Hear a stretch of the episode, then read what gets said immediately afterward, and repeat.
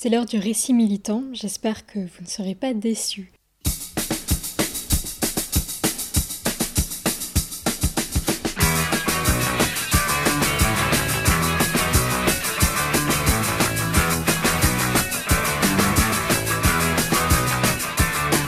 Ce soir, je vais vous parler de la grève de la faim menée à la cartoucherie de Vincennes, le théâtre d'Ariane Mouchkine, pour dénoncer en 1995 la guerre de Bosnie.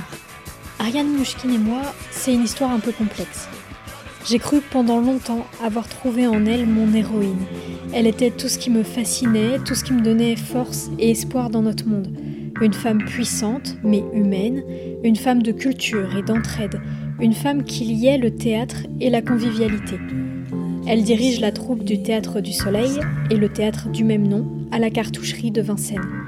Elle y a créé une vie de troupe égalitaire, une troupe où tout le monde participe aux tâches ménagères, où les comédiens et comédiennes préparent à manger et servent ses repas au public venu les voir jouer.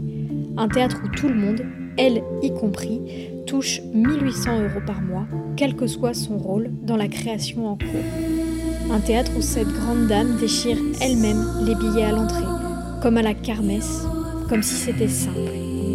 Un théâtre fait de tissus qui représente la mer, un théâtre de tréteaux, un théâtre qui s'ouvre sur le monde, sur l'Asie notamment.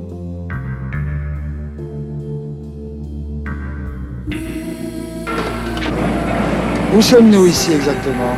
Nous sommes dans une, euh, une ancienne cartoucherie militaire qui a été abandonné par l'armée il y a environ euh, trois ans et qui a été repris par l'administration du parc floral.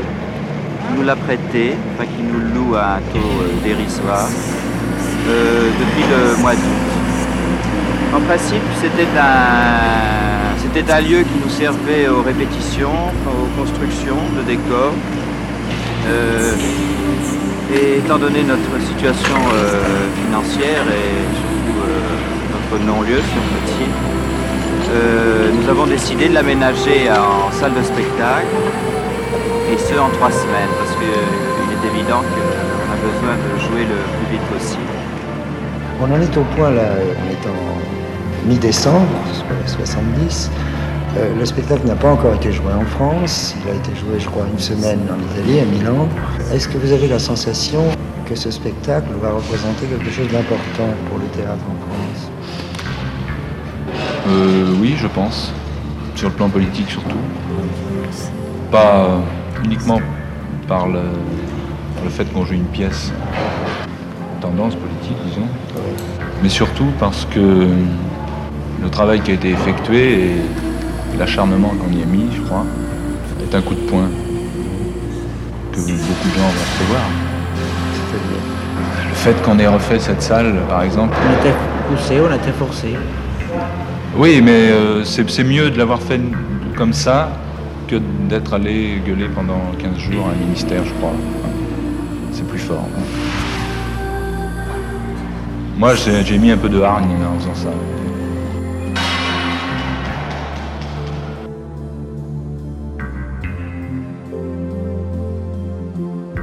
Elle me faisait rêver, tant par ses spectacles que par ses prises de parole, son histoire, sa stature, son engagement. Déjà ça, comme forme de vie et comme manière de faire de l'art, c'est militant. Ça dit quelque chose de notre rapport au monde, de notre rapport à la solidarité.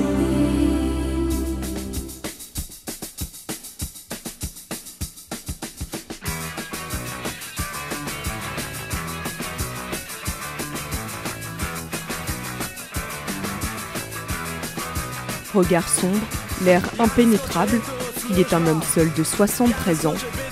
Radko Mladic écoute les réquisitions de l'accusation, lui qui répond de génocide, crime contre l'humanité et crime de guerre. Pour les procureurs, il a été l'un des responsables de la descente aux enfers lors de la guerre de Bosnie. À cette époque, son but était de procéder à un nettoyage ethnique. En clair, faire disparaître tous les musulmans du pays. Municipalité après municipalité, la campagne de nettoyage ethnique a déchiré des familles et communautés non serbes, laissant derrière elles des mosquées et des églises détruites, des villages musulmans bosniaques calcinés et en ruine, et des fosses communes emplies de victimes. Sur ces images, Radko Mladic, du temps de sa sinistre splendeur, Entre 1992 et 1995, pendant la guerre de Bosnie, lui, le chef militaire des Serbes, était l'un des stratèges du siège de Sarajevo qui a duré près de 4 ans et où 10 000 civils ont été tués. Radko Mladic, lui qui est directement impliqué dans la prise d'otages de personnel des Nations Unies, lui qui a commandité le massacre de près de 8000 musulmans, tous ces actes lui vaut aujourd'hui son surnom de boucher des Balkans.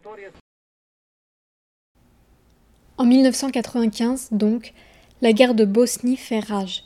Sarajevo est assiégée depuis plusieurs années et en plein festival d'Avignon, le grand rendez-vous du monde théâtral, plusieurs artistes lancent un appel, dit Déclaration d'Avignon. Nous, gens du spectacle, réunis en Avignon, parce qu'un tel festival est aussi celui de la parole publique et des exigences civiques, donnons lecture de la Déclaration d'Avignon. Depuis le mois de juin 1995, quatre ans après le déclenchement de la guerre en ex-Yougoslavie, les bandes armées de pales, manœuvrées en sous-main par le régime de Belgrade et convaincues de ne rencontrer aucun obstacle à la poursuite de leurs objectifs, exhibent ouvertement les méthodes de leur guerre.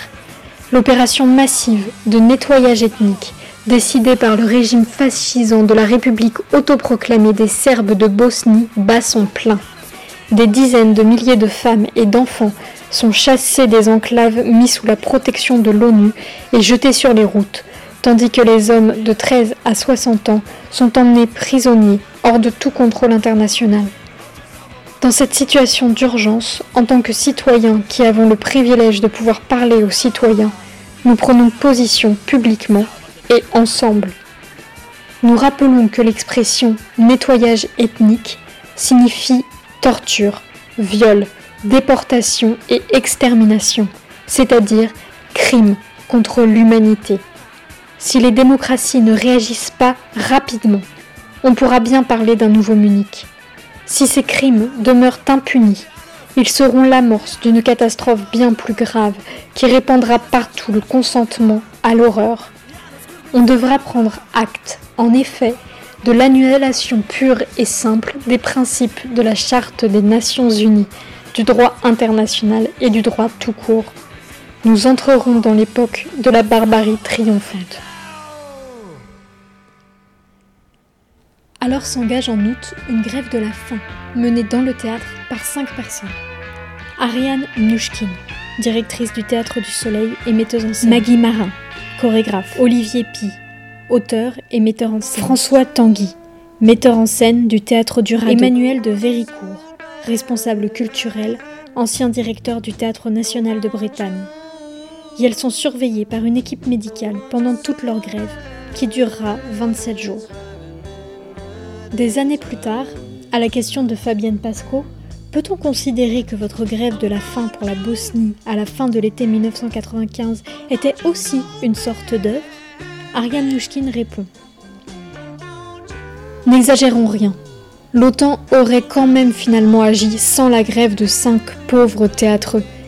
Et puis c'est beaucoup plus facile de faire la grève de la faim 30 jours à la cartoucherie, suivie comme nous l'étions par des médecins, que dans une prison turque où vous savez qu'on va vous laisser devenir aveugle, puis crever.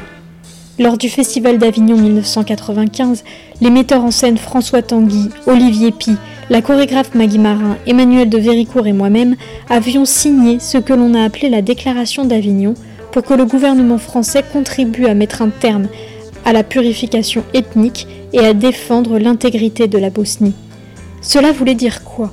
Cela voulait dire que des artistes, des intellectuels, d'habitude fervents apôtres de la non-agression, demandaient, réclamaient que des soldats européens aillent tuer des Serbes et risquer leur vie pour arrêter le massacre des populations bosniaques. On ne pouvait décemment pas signer un texte pareil et partir se dorer tranquillement à la plage. Nous décidons d'engager début août une grève de la faim. C'était la seule façon dont nous pouvions accompagner notre engagement moral d'un peu d'engagement charnel.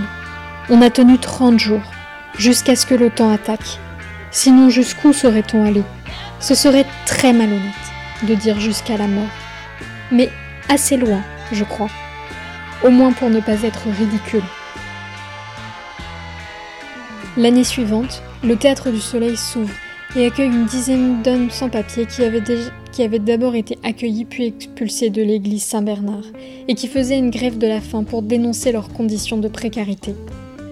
Aujourd'hui, je ne sais pas qui ouvre les portes de ces institutions culturelles et ose dire aux flics Ils sont là, venez si vous l'osez. Peut-être parce qu'aujourd'hui, Yel ne se gênerait pas pour oser défoncer les portes d'un théâtre pour mettre 15 pauvres mecs dans un charter. Ça va? Pas déçu? Parce que moi, si. Parce que comme partout, et heureusement, des voix sont montées. La troupe du Théâtre du Soleil n'est pas si équitable que ça. En fait, on peut passer 10 ans à passer la serpillière dans l'espoir de monter sur scène sans que cela ne se réalise jamais. Les murs qui bouchaient mes oreilles et mes yeux se sont eux aussi fracturés, et derrière l'ouverture, j'ai commencé à voir l'appropriation culturelle, le paternalisme, le mépris même de la parole des concernés parfois, comme Ariane Mouchkine en a fait récemment preuve lors de l'accueil de Kanata, la controverse.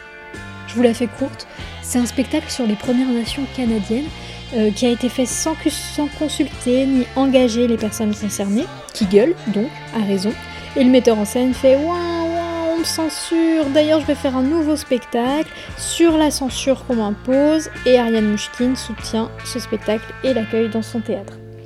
Ça craint de voir que les militantes d'hier deviennent des vieilles dames qui ne sont clairement pas à la page.